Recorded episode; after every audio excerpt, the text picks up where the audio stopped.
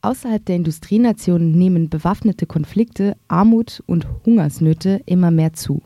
In diesen Ländern gibt es für den Großteil der Bevölkerung schon längst keine Zukunft mehr. 2013 haben sich über 51 Millionen Flüchtlinge weltweit auf den Weg in ein besseres Leben gemacht. Diese Zahl ist Ausdruck einer eskalierenden globalen Krise. Und die Abschottung Europas vor dieser Flut an Heimatsuchende ist definitiv der falsche Weg.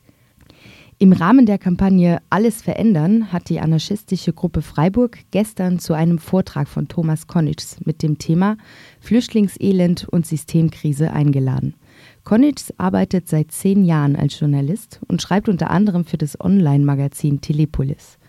Bei seinem Besuch in Freiburg gibt er mithilfe der Wertkritik und der Krisentheorie von Robert Kurz einen Überblick über die Ursprünge und Folgen steigender Flüchtlingszahlen. Und 2013 gab es seitdem 51 Millionen Flüchtlinge. Das war ein Anstieg von 6 Millionen gegenüber 2012. Der, der, diese Zahl, 51 Millionen, das ist die höchste Zahl an Flüchtlingen seit dem Ende des Zweiten Weltkrieges. Das ist praktisch ein Nachkriegsrekord. Für 2014 sind die Zahlen noch nicht draußen. Ja, das ist von, von dem UNHCR, die Zahlen.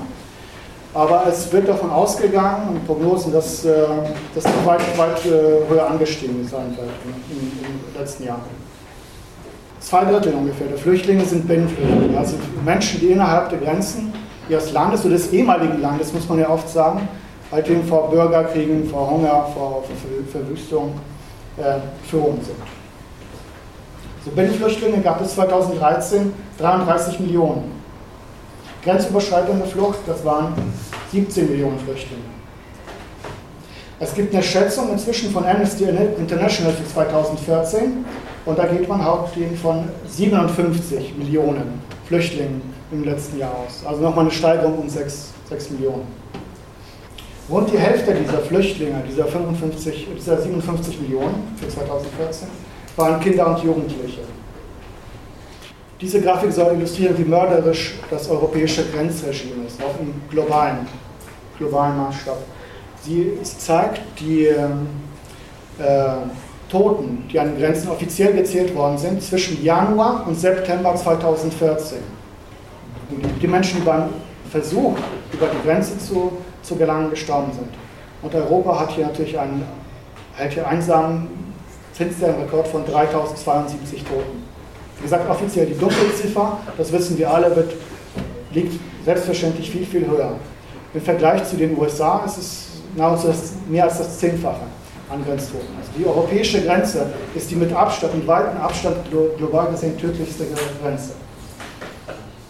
Es ist noch wichtig jetzt, äh, zu, vielleicht wisst ihr das, dass ähm, Italien ein äh, wichtiges Programm aufgelegt hat, Mare Nostrum, nachdem die ersten, äh, wir haben, haben schon gesagt, Massenmorde von Flüchtlingen stattfanden auf dem Mittelmeer, als Hunderte von Flüchtlingen äh, ertrunken sind, wurden 2013 ein Programm Mare Nostrum aufgelegt, das sehr weitgehend halt eben äh, Flüchtlinge aufgefischt hat. Und dort im Rahmen dieses Programms sind äh, an die 100.000 Flüchtlinge gerettet worden von der äh, italienischen äh, Marine.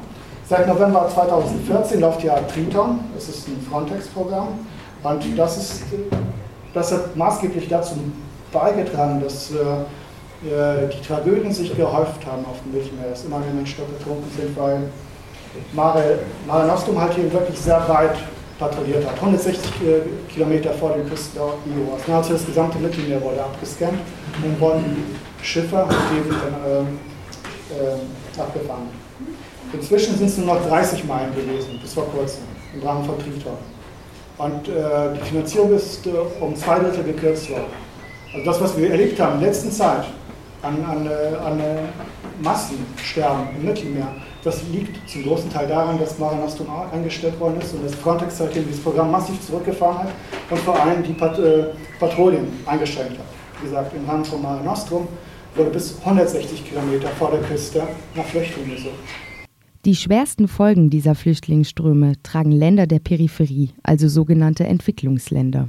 Wir wissen, die Rechtspopulisten hier erzählen uns, dass wir nicht das Sozialamt der Welt sind und dass wir nicht ganzen, äh, die Last der Welt tragen können. Das ist natürlich alles eine Lüge, denn die Last dieser Flüchtlingsströme, die aus der Peripherie kommen, die wird auch von Ländern der Peripherie getragen. Und da sehen wir Länder wie Pakistan, die Islamische Republik des Iran, Libanon, Jordanien, Türkei, Kenia, Tschad, Äthiopien.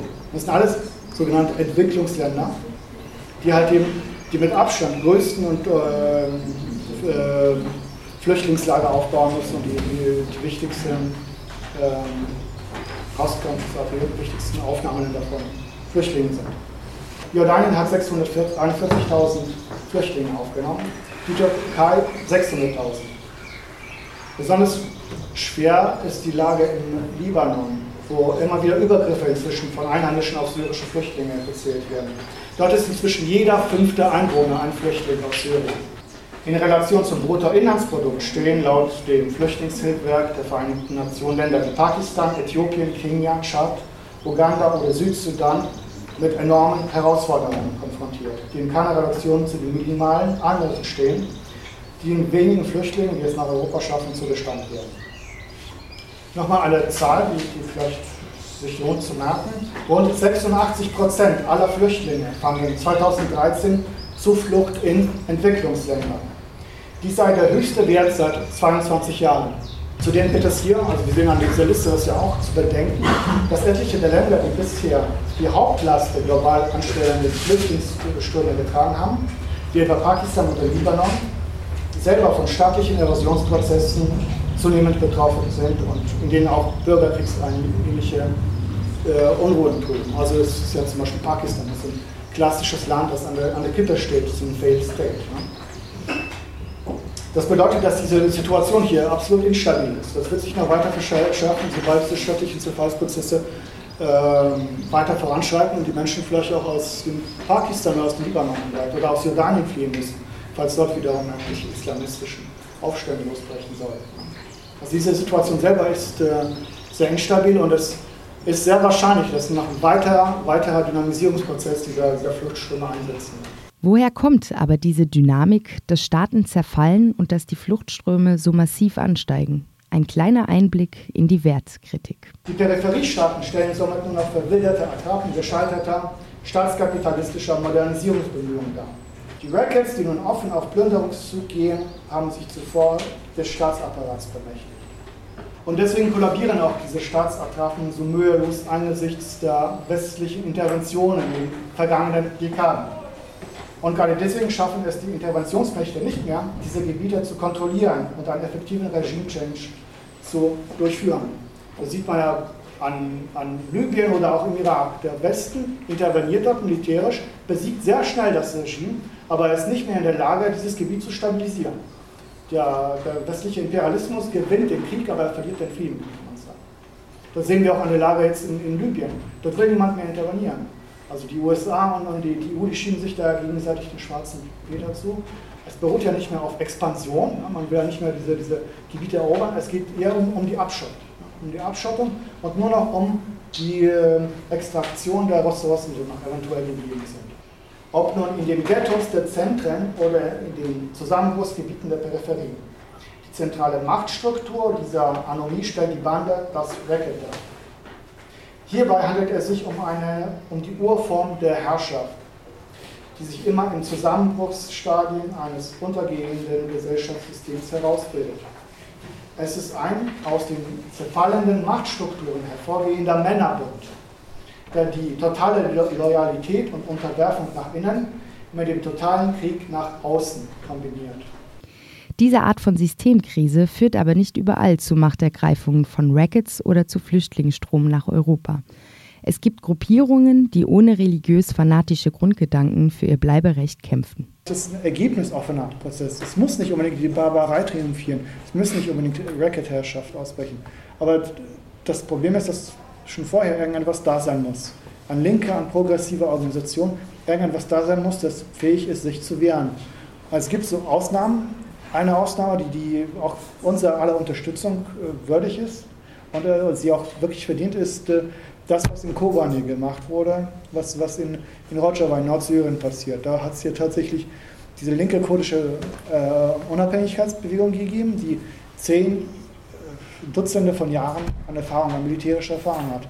Und sie haben es tatsächlich geschafft, militärisch sich standzuhalten gegenüber dem islamischen Staat Und sie versuchen zumindest dort etwas wie Selbstverwaltung aufzubauen, wie, einen progressiven Prozess, gesellschaftlichen Transformationsprozess einzuleiten. Also diese Krise tatsächlich in eine andere Richtung zu lenken. Nicht in einen, äh, einen archaischen äh, islamischen Gottesstaat, sondern tatsächlich zu versuchen, etwas wie, wie, wie einen Kommunismus dort zu, zu realisieren oder irgendeine progressive Form menschlichen Zusammenlebens.